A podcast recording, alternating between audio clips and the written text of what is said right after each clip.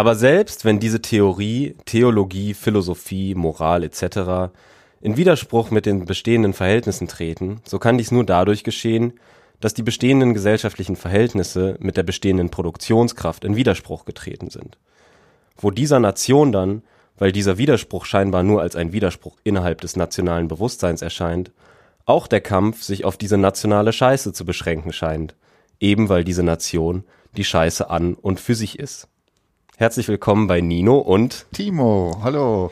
Und jetzt musst du natürlich irgendwie äh, sofort aufklären, von wem dieses Zitat ist. Also, weil ne, wie, nicht, dass wir uns hier der Vorwurf gemacht wird, dass wir irgendwie plagiieren. Nee, plagiieren sowieso nicht, aber äh, Schimpfwörter hier äh, in der äh, in der schönen akademischen Welt äh, Genau.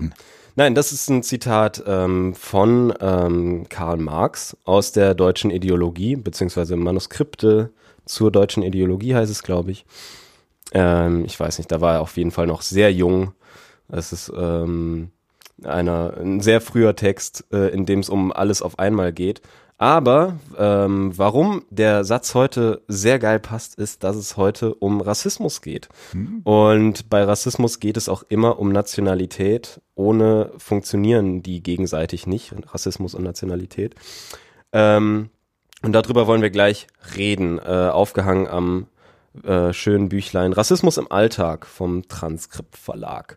Genau, Ähm, bevor wir anfangen, hast du noch Lust? Äh, wir werden uns in der äh, nächsten Folge mit der Public Climate School hier in Köln beschäftigen. Hast du Lust, vielleicht schon noch mal kurz Werbung zu machen? Was ist das? Worum geht's da? Jetzt, wo die Leute da? noch zuhören. Genau. Nächste Woche, Public Climate School. Ähm, es ist ein bisschen umständlicher Name. Man könnte auch einfach sagen Klimawoche Uni Köln. Es sind äh, Montag bis Donnerstag jeden Tag Veranstaltungen an der Uni, auch teilweise an der TH äh, in der Südstadt, die allesamt äh, zum Klimawandel ähm, thematisch, äh, also sich daran ausrichten. Und äh, Public deshalb, weil es für alle ist, also bringt den Opa mit, bringt eure Kinder mit. Äh, es ist für jeden, es ist for free und es ist alles selbst gemacht und ein supergeiles Bildungsangebot, äh, was ich jetzt gerade auch so als Erziehungswissenschaftler irgendwie total geil finde. Also, Also äh, da sind wirklich auch viele sehr spannende Leute, die ihr da gekriegt habt und genau. äh, äh, also guckt euch Das das, an. Programm ist online, äh, ihr findet das, also man findet online, das ist, ist alles. Es ist ein Riesenchaos online und man äh, sieht das alles ein. Genau, also die, die, die URL ist ein bisschen schwierig, sff-köln.tk, aber ansonsten ist Google euer Freund und äh, oder Genau, DuckDuckGo oder was man da benutzen will, je nachdem.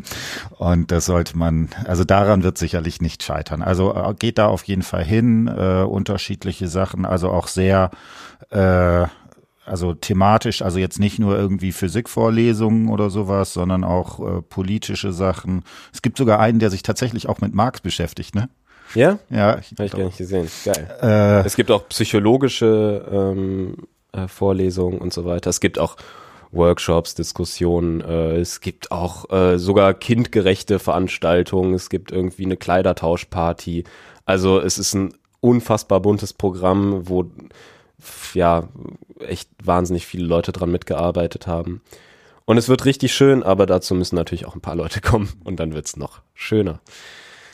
So, ähm, okay. Und dann steigen wir direkt mal ein mit ähm, einem kleinen äh, Thema, was wir noch behandeln müssen, weil es für uns irgendwie relevant ist, und zwar die Causa Kopec, kann man quasi sagen. Ne? genau. In solchen Fällen sagt man doch immer Causa.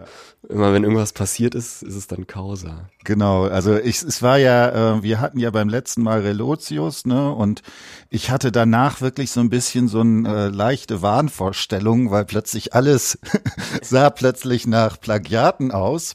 Und dann haben wir ja vor, weiß ich nicht, war das unser erster Podcast oder war der noch in, in Nino und Timo? Also wir haben auf jeden Fall, egal, wir haben auf jeden Fall einen Podcast zu äh, die Gesellschaft des Zorns von Frau Koppetsch gemacht und äh, waren ja beide fanden das Buch sehr interessant. Äh, sicherlich gibt's da auch Sachen, wo man das so kritisieren kann, aber es ist auf jeden Fall ein extrem anregendes Buch. Und dann klappt man seinen Computer auf und guckt nach und was kommt raus, dass ihr sozusagen äh, Plagiate vorgeworfen wurde und zwar noch in so einer absurden Situation, dass es da um einen äh, wo sie zu einem Preis nominiert war. Es gab drei Vorschläge und quasi in letzter Minute haben die mhm. Juroren dann gesagt, nee, wir ziehen das sozusagen wieder zurück.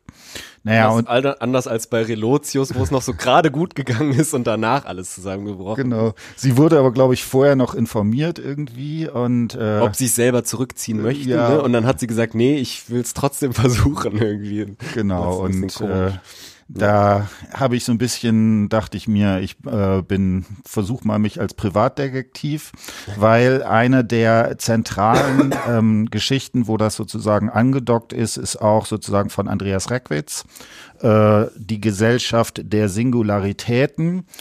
Und äh, das hatte ich vor, weiß ich nicht, vor einem Jahr oder sowas gelesen. Aber wie das so ist, man liest ja nicht immer alles ganz komplett, sondern den ersten Teil vor allen Dingen hatte ich mich drauf konzentriert. Und da war es äh, tatsächlich so, dass ich mir erst gedacht habe, was ist denn das? Das ist thematisch doch so gigantisch weit auseinander irgendwie überhaupt auf diese Idee, die beiden zu verknüpfen zu können, mhm. war ich äh, sozusagen gar nicht gekommen. Tatsächlich ist es so, dass äh, ich finde, die Grundidee ist von Reckwitz relativ einfach zu verstehen. Also er sagt halt, dass mhm. sozusagen die moderne Gesellschaft durch verschiedene Formen der Singularitäten, also man könnte äh, vereinfacht irgendwie sowas sagen, dass Leute sich irgendwie als originell, einzigartig und so weiter verstehen. Und das äh, diskutiert er dann an die, in den verschiedensten Bereichen sozusagen durch. Und man hat immer so den Eindruck, also ist sehr spannend, aber irgendwie hat man dann irgendwann den Eindruck, okay, jetzt hat man den Trick verstanden und jetzt wird noch eine Schleife gemacht und noch eine Schleife. Tatsächlich ähm, ist, äh, habe ich dann nochmal entsprechend sozusagen reingeguckt und da ist das Kapitel 6, äh, differenzieller Liberalismus und Kulturessentialismus, der Wandel des Politischen. Da macht er quasi, das ja auch so sein letztes Kapitel und da ist quasi aus der Ausblick, wo ich sagen würde, da ähm, da überschneidet sich. Da überschneidet sich's, ja. ja. Jetzt habe ich heute Morgen noch mal gegoogelt. Das heißt, ihr ist auch, also und meine Argumentation wäre jetzt gewesen, Leute, entspannt euch alle, das, mhm. da mögen Fehler drin gewesen sein, aber wenn das, also. Du warst da erst sehr entspannt. ich war erst, Fall. erst ja. sehr entspannt und habe gedacht, okay, äh, das, weil das auch einfach inhaltlich dann doch wieder von den Thematiken so weit auseinander war, mhm. äh, dass das irgendwie nicht äh, passiert ist. Äh, heute Morgen habe ich dann gesehen, dass tatsächlich auch in einem vorhergehenden Buch, dass das aus dem Handel genommen wurde, weil auch von, da von Cornelia Coppel. Genau, also weil auch da die Sachen drin sind. Und äh, das ist natürlich, äh, das ist jetzt natürlich für ihr der absolute Supergau, ne? Das irgendwie so muss man das schon sagen.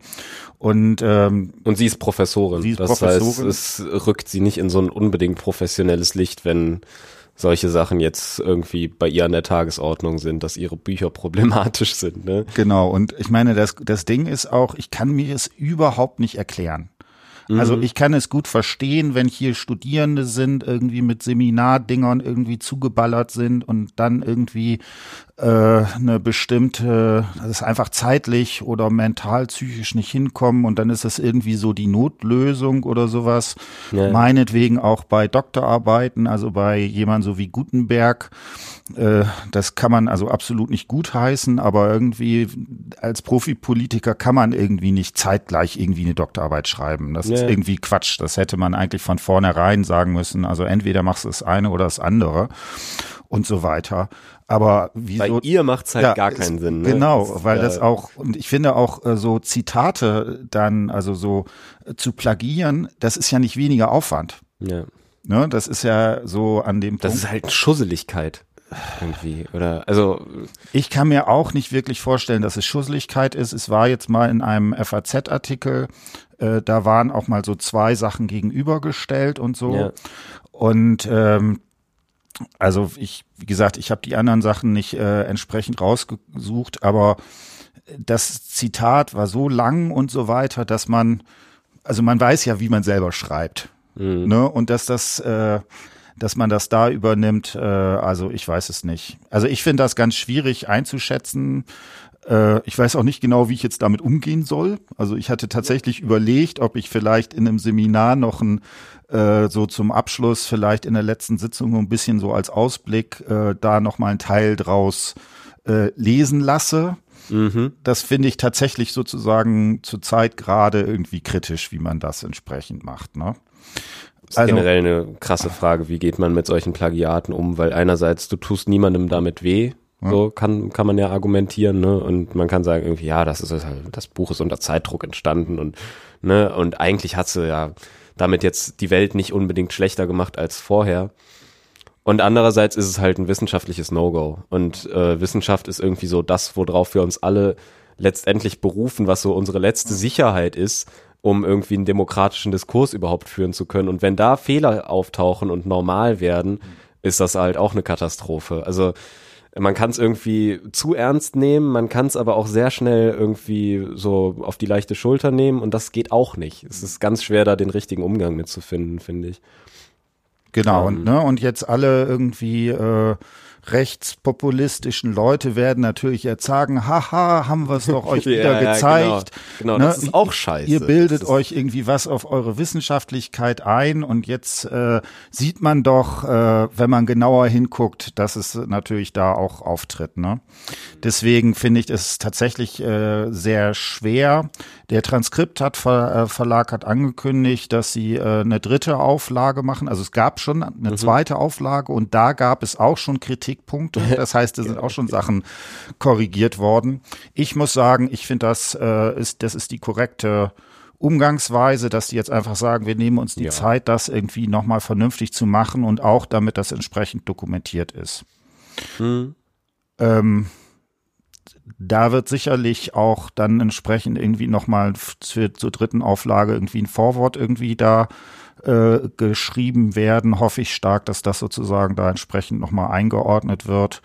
Und dann äh, ist das, ist man, glaube ich, hoffentlich da so ein bisschen, dass man da die Kuh vom Eis hat, aber es ist irgendwie, es ist unglaublich. Also, weil es auch so absolut sinnlos ist. Mhm. Also ja, und weil es jetzt, und ich finde das Spannende daran ist, um jetzt, weil wir kommen am Ende wieder auf ein ähnliches Thema zurück wie als wir letztes Mal über Lucke geredet haben oder sowas. Ja.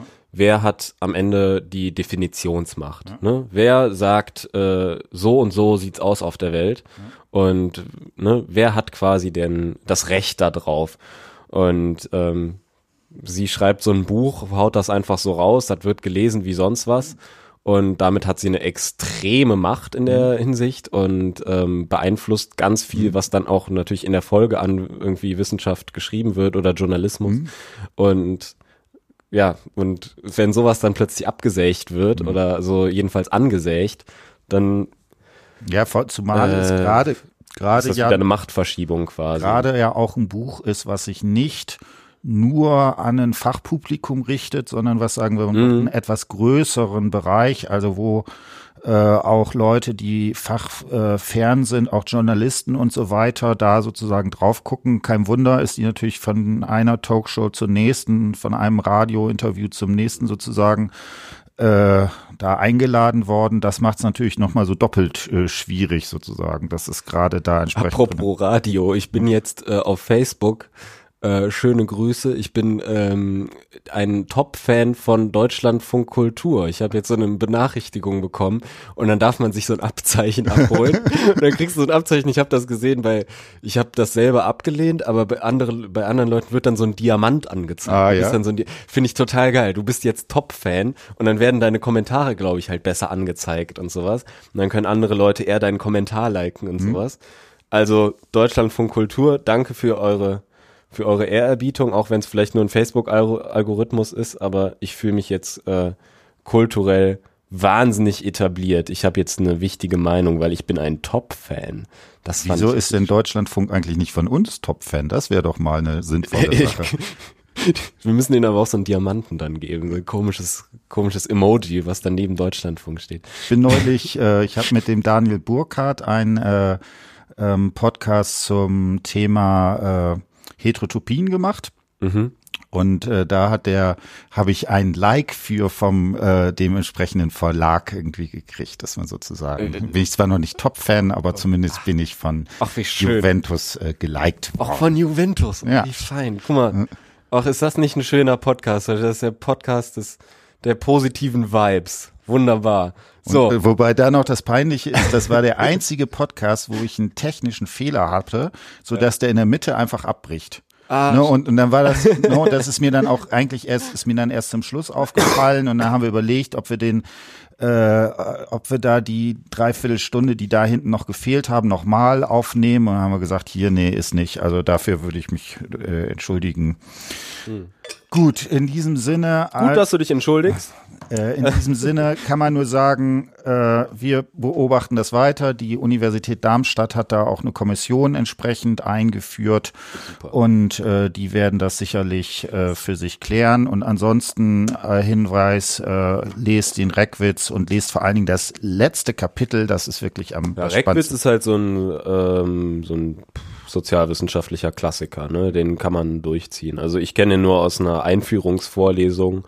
Das heißt, für mich ist Reckwitz so ähm, nur so ein Name, der einfach absoluter Standard ist. Wer ihn nicht kennt und sich für so wie interessiert, äh, checkt's ab, weil das ist nicht so komplex, aber trotzdem solide äh, ja, Theoriebildung. Genau.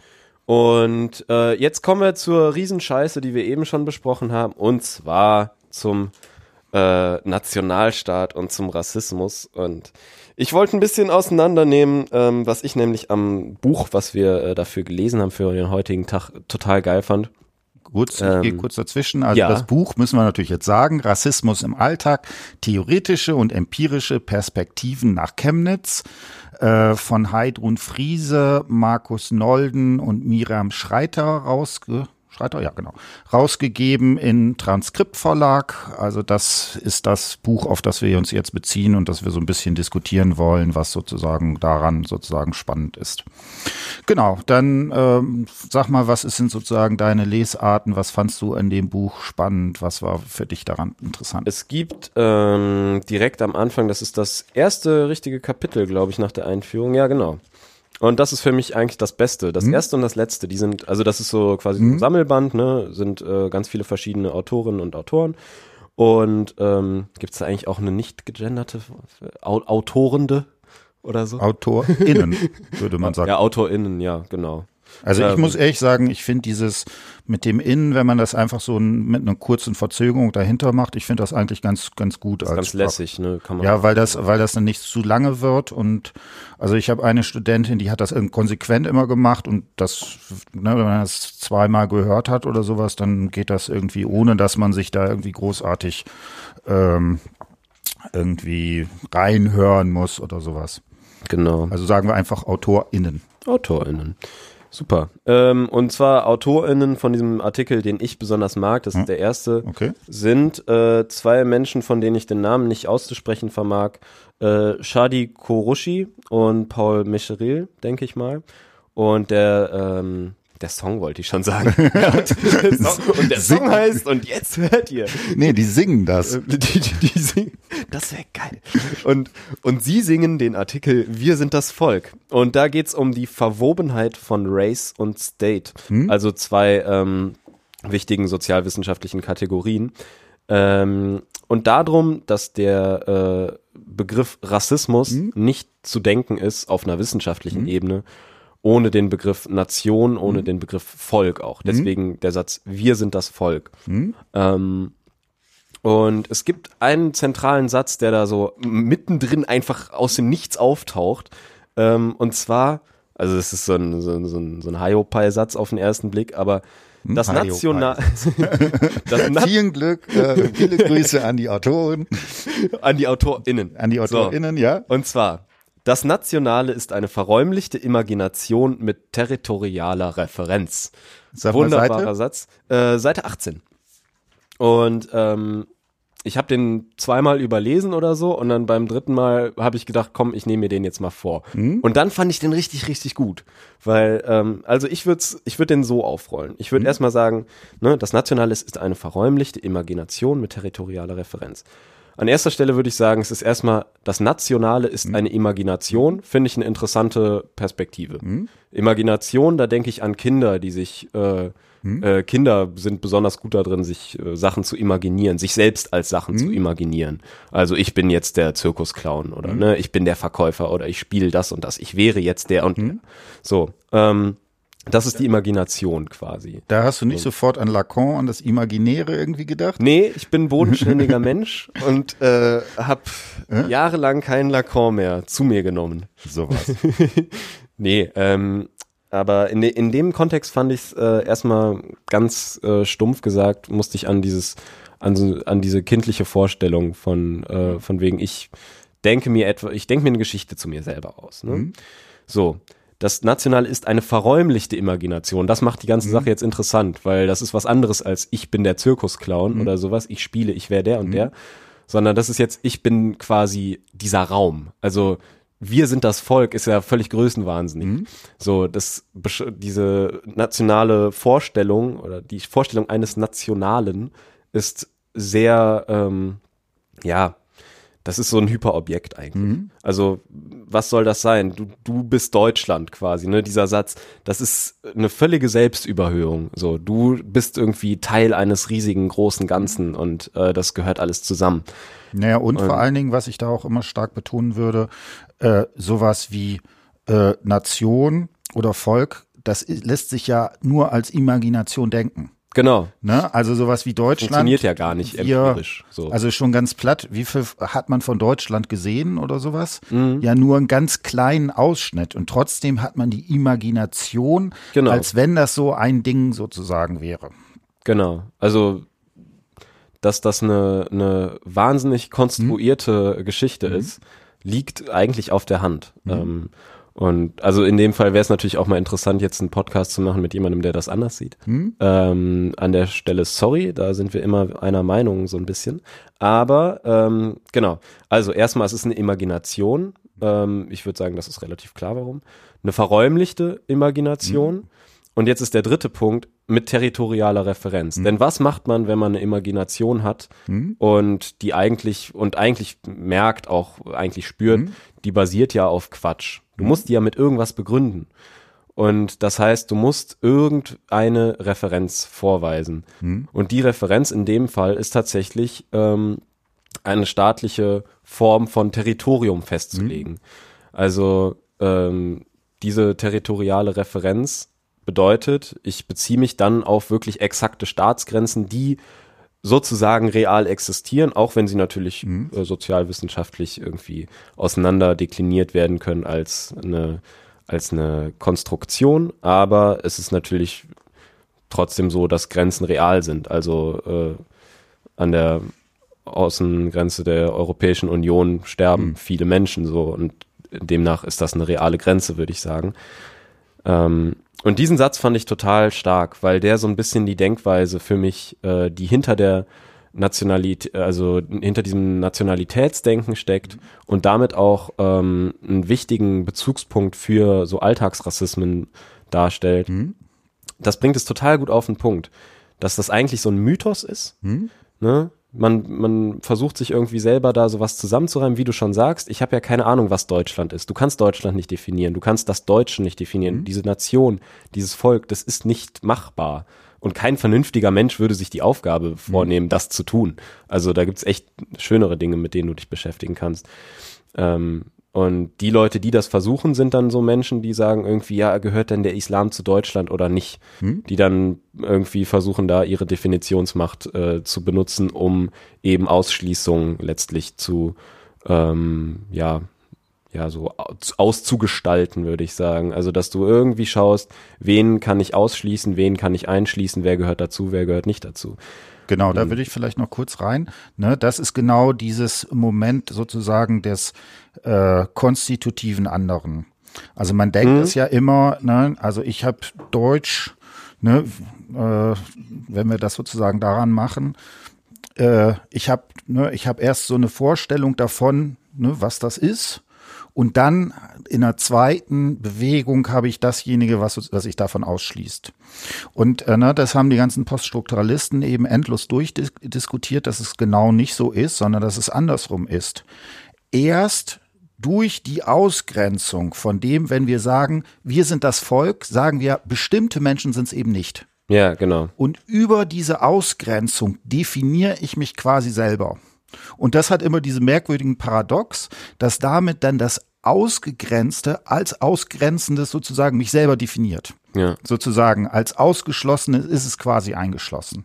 Und das macht diese merkwürdige Spannung aus, die sozusagen in diesem äh, Ding sozusagen drin Genau, ist. ne? ohne ein Außen zu definieren, kann ich das Innere gar nicht. Und Genau. Also wer sich dafür interessiert, vielleicht die zwei wichtigsten, die auch da so angeführt werden in dem Artikel, ähm, die zwei wichtigsten Stimmen, die das so als erste mit herausgestellt haben, sind, glaube ich, Stuart Hall und äh, Edward Said. Ähm, Hall kenne ich nicht so, äh, über Said weiß ich ein bisschen mehr Bescheid.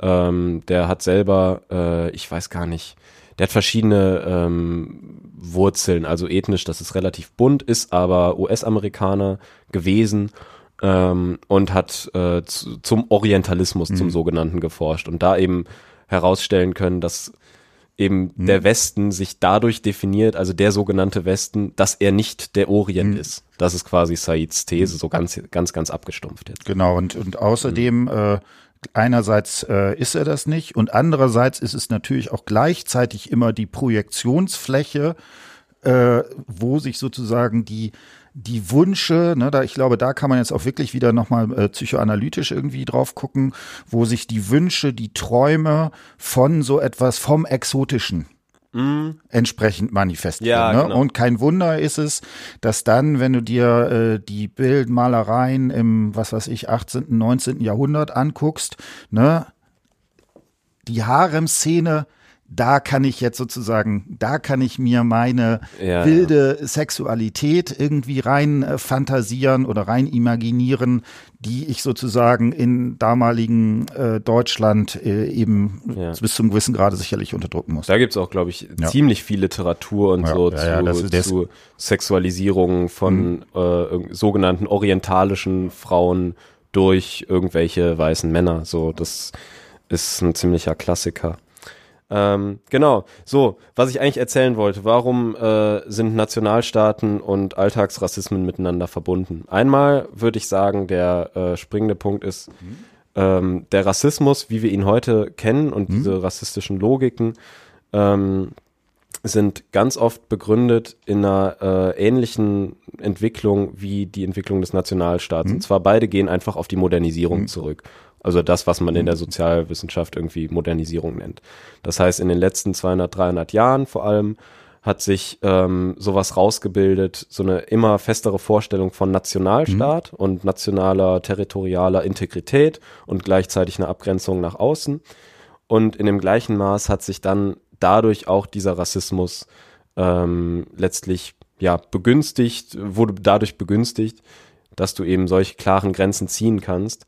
Weil was beide zusammen, also was beide gemeinsam haben, ist diese Vereindeutlichung, würde ich sagen. Also das Na Nationalstaat geht hin und sagt, hier ist eine eindeutige Grenze zwischen einem Volk und dem nächsten. So. Hier wohnen noch die Deutschen und da drüben ist dann Elsass und dann sind da die Franzosen. Und ähm, die Deutschen kannst du ganz leicht essentialisieren und definieren, weil die Deutschen kennen drei Sorten Brot mehr als die Franzosen und ähm, Natürlich funktioniert das nicht, ne? Ist offensichtlich, weil dann könntest du den Franzosen ja beibringen, wie das, äh, wie die drei Sorten Brot heißen und wie man die backt und dann wären es auch Deutsche. Ähm, aber in der Nationalstaatslogik und in der Volkslogik funktioniert das eben. Und daraus ähm, ist, entsteht auch so eine Vereindeutigung von wegen, das sind die einen, das sind die anderen. Und daraus entsteht der entscheidende Rassismus, der heutzutage wirklich vorherrschend ist, weil der, äh, ich weiß nicht mehr, wer das gesagt hat, aber es gibt diese Formulierung vom Rassismus ohne Rasse. Ähm, und den finde ich total passend, weil wir uns inzwischen über Begriffe Rasse, Ethnie bis zum Begriff Kultur gehangelt haben. Und jetzt sogar Leute wie Höcke, der ja wirklich also ein ganz offener äh, Rassist ist, sogar er bezieht sich weniger auf äh, das Rassistische oder das Rassentheoretische, ähm, als auf das Kulturrassistische. Mhm. Und das ist total interessant. Also es gibt natürlich auch. Ähm, da ist da dieser Begriff Ethnopluralismus irgendwie ne, sozusagen der entscheidende, der da. Genau, also oder Multikulti mhm. als so ein Hasswort und so weiter. Mhm. Das ist ganz klar, dass diese äh, kulturellen Unterschiede als definitiv unveränderbar ähm, hingestellt werden und deswegen die einen einfach anders hm. sind als die anderen. Hm. Das ist halt so. Hm. Und diese Vereindeutigung von wegen, die einen sind halt so und das wirst du nie aus denen rauskriegen, weil die sind halt so sozialisiert und ne, und da im Orient, die schlagen ja alle ihre Frauen und wir sind ja aber hier zivilisiert und bei uns hat sowas noch nie gegeben. Ähm, das ist so eine, so eine kulturrassistische äh, Denkweise, finde ich, die total wichtig ist. Und was jetzt ähm, womit das oft zusammenhängt, ist, glaube ich, dass ähm, meiner Meinung nach die Äußerung oder die Meinung, dass eben mhm. Leute aus anderen Kulturen, wenn man das so sagt, wenn man überhaupt annimmt, dass es so verschiedene definitive Kulturen gibt, ähm, dass die anders sind und äh, dass man die irgendwie ausschließen muss. Die gleichen Leute haben die Vorstellung von äh, einer ja, wünschenswerten undurchlässigen Grenzen. Mhm.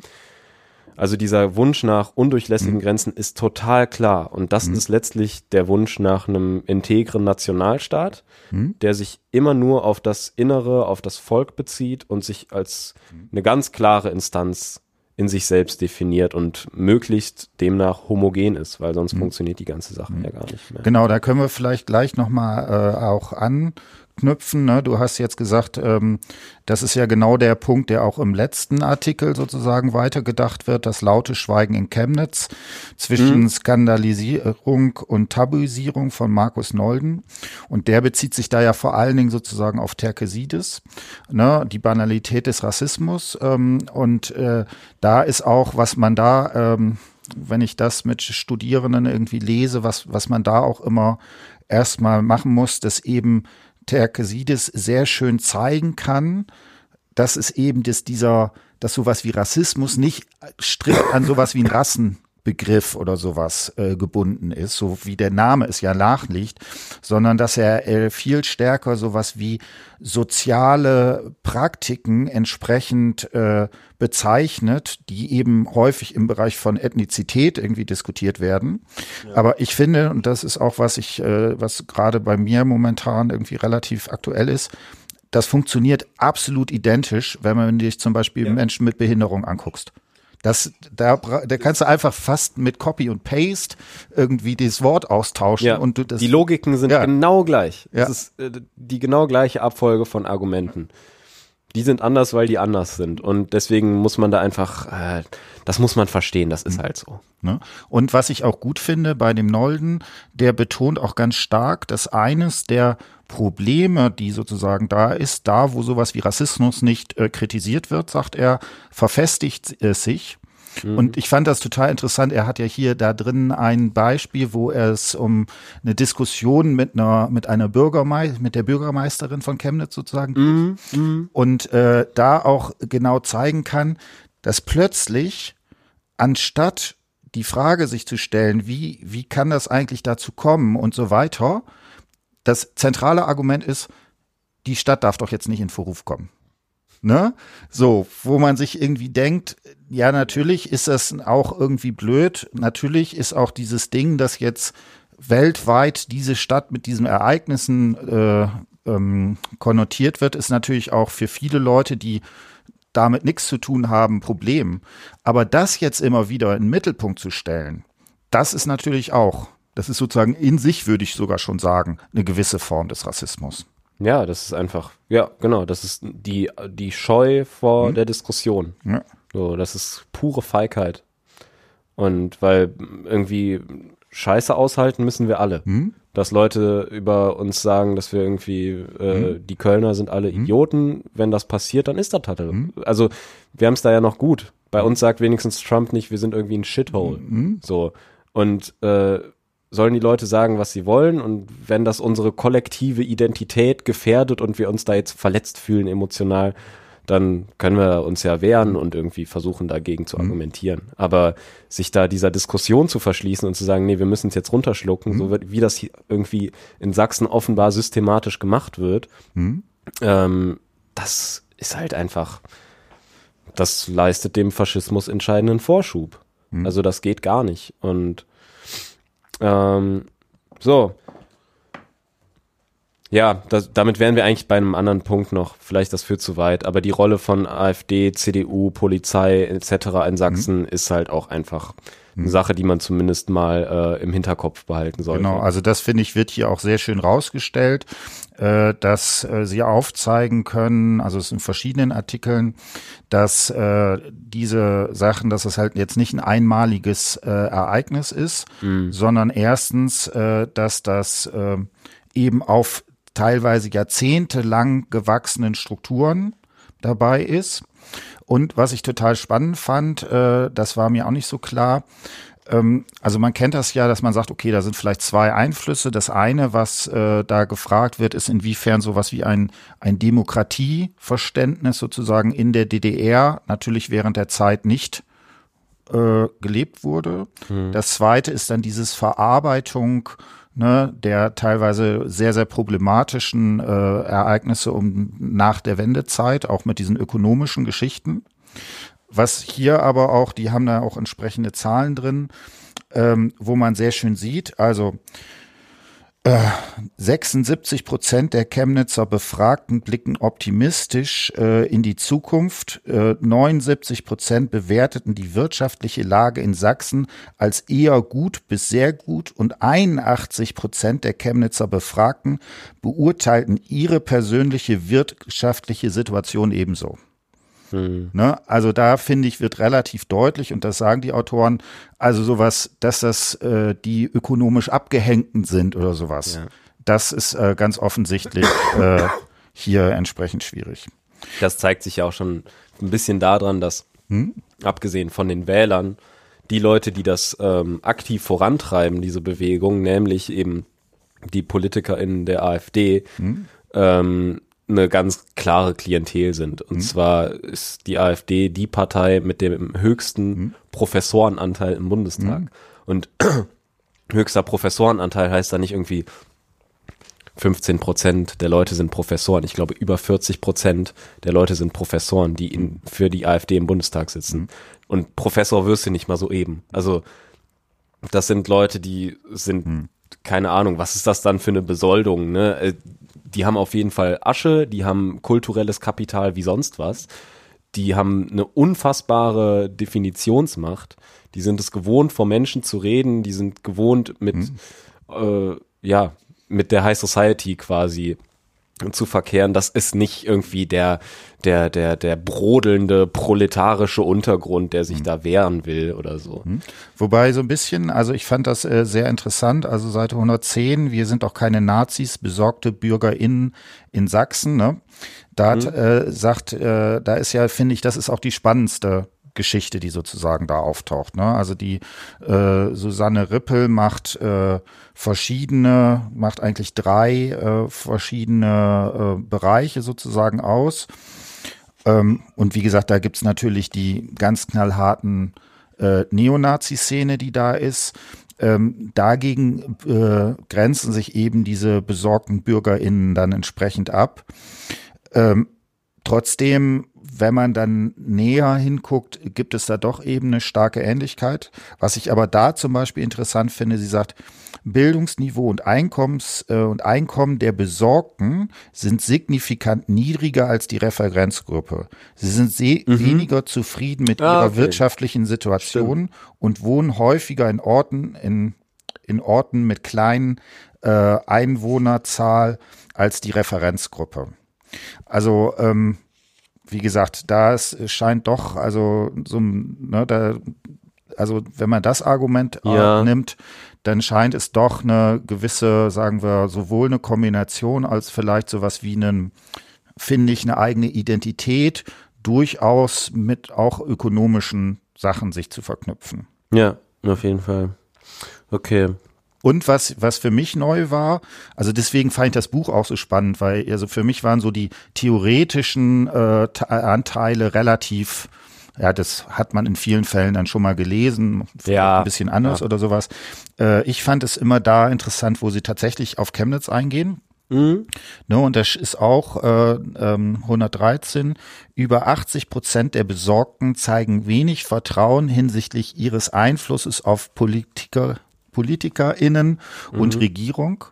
Also das war mir auf jeden Fall auch neu, dass die, dass sich hier die Autoren aufzeigen können, dass das auch mit einer fundamentalen Ablehnung der Demokratie einhergeht.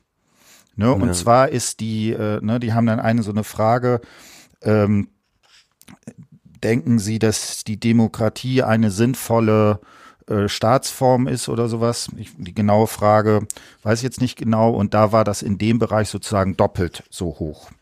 Und das ist die, genau, also die Unterschiede sind nicht nur signifikant. Da bei solchen Fragen, also dieses Leute wie ich haben keinen Einfluss auf die Regierung mhm. oder es ist eine starke Partei nötig, die die Volksgemeinschaft repräsentiert. Mhm.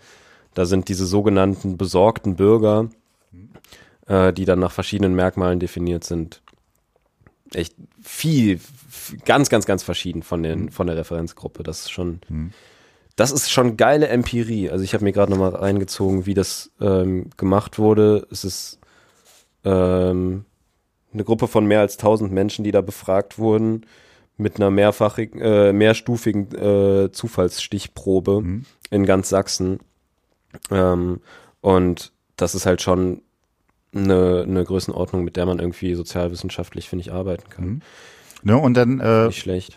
Was, was natürlich dabei auch äh, gleichzeitig ist, es gibt hier ja eine Befragung unter Chemnitzer Studierenden. Und was da auch interessant ist, äh, die TU, die hatten äh, Anteil von ausländischen Studierenden von 30 Prozent. das ist schon irgendwie, ne, also, ähm, weil das war für mich auch noch so eine Fragestellung, wo, was natürlich echt ein zentrales Problem ist, ne, wenn man jetzt sagt, okay, dass der Osten wirtschaftlich auch aufholen sollte oder sowas in die Richtung, äh, dann ist natürlich sowas wie eine äh, Internationalität natürlich ganz wichtig, ne, dass du da irgendwie die besten Professuren hinberufen kannst, ne? Und äh, natürlich jeder Professor oder jede Professorin, die sich das aussuchen kann, wird natürlich als allererstes googeln, was ist das denn da eigentlich für ein Ort, wenn, wenn die da nicht sozusagen dahin sind, mhm. daherkommen. Also das äh, war natürlich, äh, ist natürlich schon so ein, so ein Punkt, der sehr interessant ist. Gut. Ja. Vielleicht eine Sache wollte ich noch sagen. Ähm, ein Artikel, den ich auch sehr spannend finde. Jetzt muss ich sozusagen, äh, dass ähm, der ist von Miriam Schreiter, äh, Politik des Todes. Das fand ich auch nochmal total spannend, weil ich beim, mhm. äh, also wenn ich sozusagen so da drauf geguckt hätte, ähm, ich, also würde ich, hätte ich das ja jetzt erstmal sozusagen rein als äh, Nazi-Aufmarsch äh, beschrieben, was da sozusagen da passiert. Mhm. Ich finde, was sie finde ich sehr schön äh, herausstellt, dass es aber doch noch eine, eine gewisse Spezifik hat. Sie spricht da, dass es sozusagen gerade in den Medien oder in den rechten Medien sowas wie Schockereignisse braucht. Mhm. Ne? Und das ist ja auch ganz klar, ne? wenn du jetzt sagst Facebook und so weiter. Ähm, also da merke ich, da ist man natürlich auch anfällig dafür. Ne, sowas wie die krasse Geschichte oder sowas, äh, das funktioniert natürlich da besonders gut. Und das fand ich nochmal sehr spannend, dass sie da aufzeigt, dass es gerade hier um diese Frage nach Tod betrauert, wer betrauert hier eigentlich wen, dass das auch immer eine politische Dimension sozusagen hat. Mhm. Ja, und das war etwas, das, das hätten, wäre ich jetzt spontan, sage ich mal so, nicht drauf gekommen. Deswegen hat mich dieser Artikel sehr gefreut. Ja. Ähm, ja? Ich wollte noch gerne über Hans-Georg Maaßen reden, aber eigentlich ist das nicht wert. Ähm, wir reden schon genug über weiße Männer in unserem Rassismus-Podcast. Ähm, vielleicht muss man ihm nicht nochmal eine Plattform geben. Aber vielleicht nochmal, um ähm, ein bisschen den Bogen zu spannen. Wir haben jetzt vor allem über Alltagsrassismus in Chemnitz mhm. geredet, weil darum geht's in dem mhm. Buch. Ähm, Rassismus hat aber, wie ich eben so ein bisschen angedeutet habe, mit meinem Nationalstaatsgelaber noch eine etwas einflussreichere Dimension und ist einfach eine ernsthafte Problematik in unserer deutschen und in unserer mhm. europäischen mhm. Politik. Mhm. Und ähm, dazu gibt es diverse Gesetzgebungen, die man als einigermaßen rassistisch mhm. klassifizieren kann. Angefangen mit diesem sogenannten Asylkompromiss, mhm. äh, der in den 90er Jahren durch die Bundesregierung beschlossen mhm. wurde, ich glaube unter Schwarz-Gelb, aber mit den Stimmen der SPD und womit die Genfer Flüchtlingskonvention im Prinzip ähm, ja außer Kraft gesetzt wird, wenn man es ganz arg sieht. Also ähm, das Recht auf Asyl wird in dem Sinne abgeschafft, weil wenn du aus einem sicheren Herkunftsland kommst, was nicht du definierst, sondern was die Bundesregierung definiert, oder äh, durch ein sicheres Drittland kommst, äh, hast du keine Chance mehr in Deutschland Asyl zu suchen eigentlich ähm, nach ganz formalen Regeln. Und das ist eine völlig bescheuerte Asylpolitik. Mhm. Und die äh, Asylpolitik oder die Migrationspolitik allgemein Deutschlands und der EU ist letztendlich einfach eine Grenzpolitik. Und das ist der Grund, warum seit dem Jahr 2000 über 30.000 Menschen im Mittelmeer ertrunken sind. Mhm. 30.000 Tote ist eine Zahl, die muss man sich mal so ein bisschen auf der Zunge zergehen lassen. Das sind nur die Leute, die im Mittelmeer ersoffen sind. Das sind noch nicht die Leute, die in Libyen gefoltert sind äh, gefoltert werden. Das sind auch nicht die Leute, die zu Millionen in den Sudan oder nach in sonst welche Länder fliehen, ähm, wo sie total beschissene Bedingungen haben, aber einfach so halbwegs noch überleben können. Ähm, und das ist letztlich Ausdruck einer rassistischen Politik. Denn ähm, sowas wie der Asylkompromiss, sowas wie auch die ähm, diese Asylpakete eins und zwei oder das Dubliner äh, Verfahren, was überhaupt nicht funktioniert, ähm, sind letztendlich für manche Menschen richtig katastrophal. Deswegen äh, brauchen wir eine aktive Seenotrettung und zwar nicht durch irgendwelche NGOs, sondern wir brauchen echt europäische Schiffe mhm. endlich, die auf dem Mittelmeer fahren. Mhm. Wir brauchen eine anständige Migrationspolitik und keine Grenzpolitik.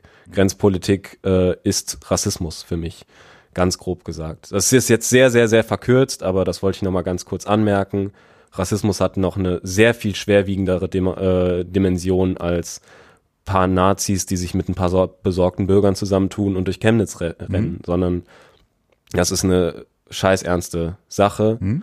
Und äh, damit sind wir wieder bei der mhm. Scheiße angekommen. Genau, das ähm. äh, äh, das fand ich interessant. Vielleicht noch zwei, drei Sätze. Heidrun Friese, die hat ja sich ähm, äh, Kommentare unter Zeitartikeln angeguckt.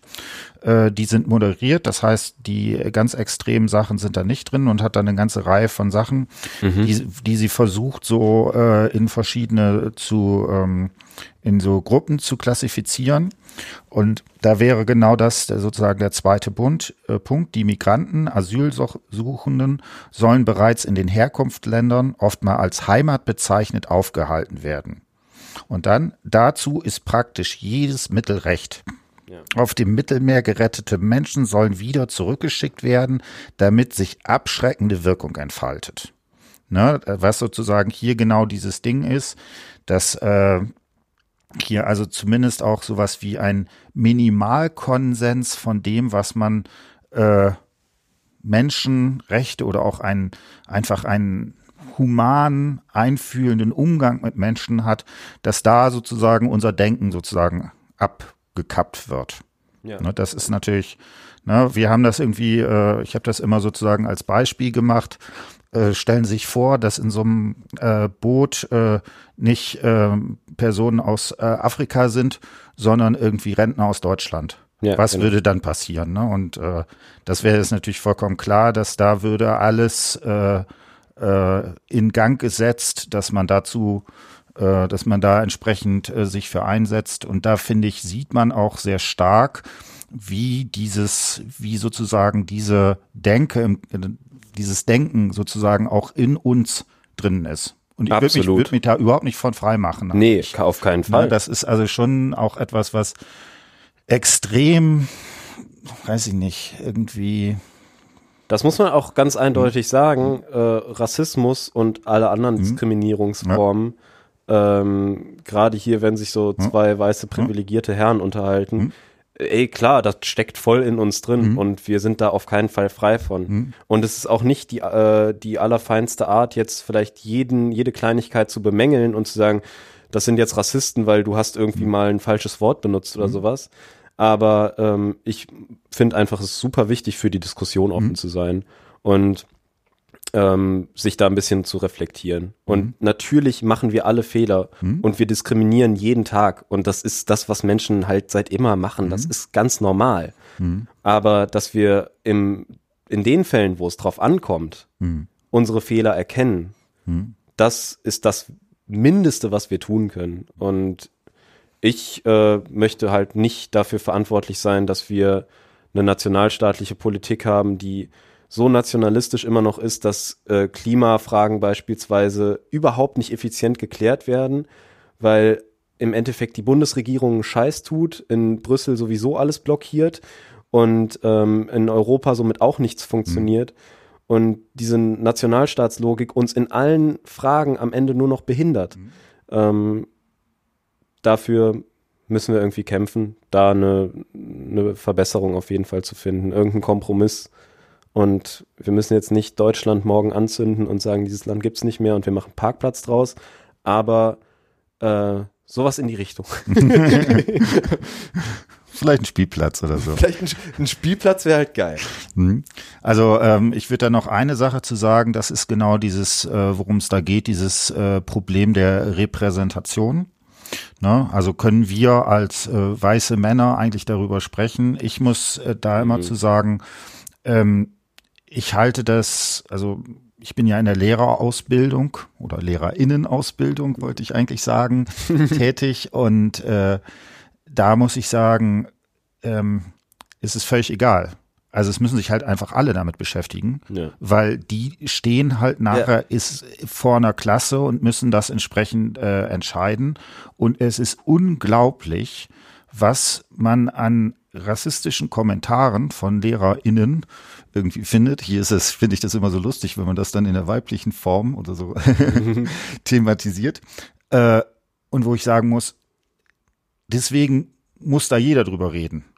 Ja. Ne? Also ja. und, äh, ne? und dann ist halt egal, ob man irgendwie jetzt ein weißer Mann ist oder nicht ja. oder wie auch immer. Das Problem haben wir als Gesellschaft. Genau. So und äh, so müssen Probleme angegangen werden. Und leider ist die nationalstaatliche Politik, die in den vielleicht letzten paar hundert Jahren ganz praktisch gewesen sein mag, in manchen Belangen einfach nicht mehr so praktisch, um heutige Probleme zu lösen. Und wir müssen da neue mhm. Strategien finden, auf regionaler Ebene uns zu organisieren, auf internationaler Ebene, wie dem auch sei. Aber da ein bisschen offener dran zu gehen und ähm, genau, äh, genug gelabert. Genau, dann würde ich sagen, haben wir es für heute. Und nächstes Mal geht es um den wunderschönen Klimawandel. Genau, wobei, das wollte ich, wollte ich nur kurz sagen, das ist ja auch hochinteressant, wie das miteinander verknüpft ist, ne? Definitiv. Na, das ist. Also insofern äh, hören wir uns in zwei Wochen wieder und dann berichten wir uns euch Kommt, von der Public Climate genau. School. Kommt fleißig nächste Woche vorbei, es wird super. Tschö. Ciao, ciao.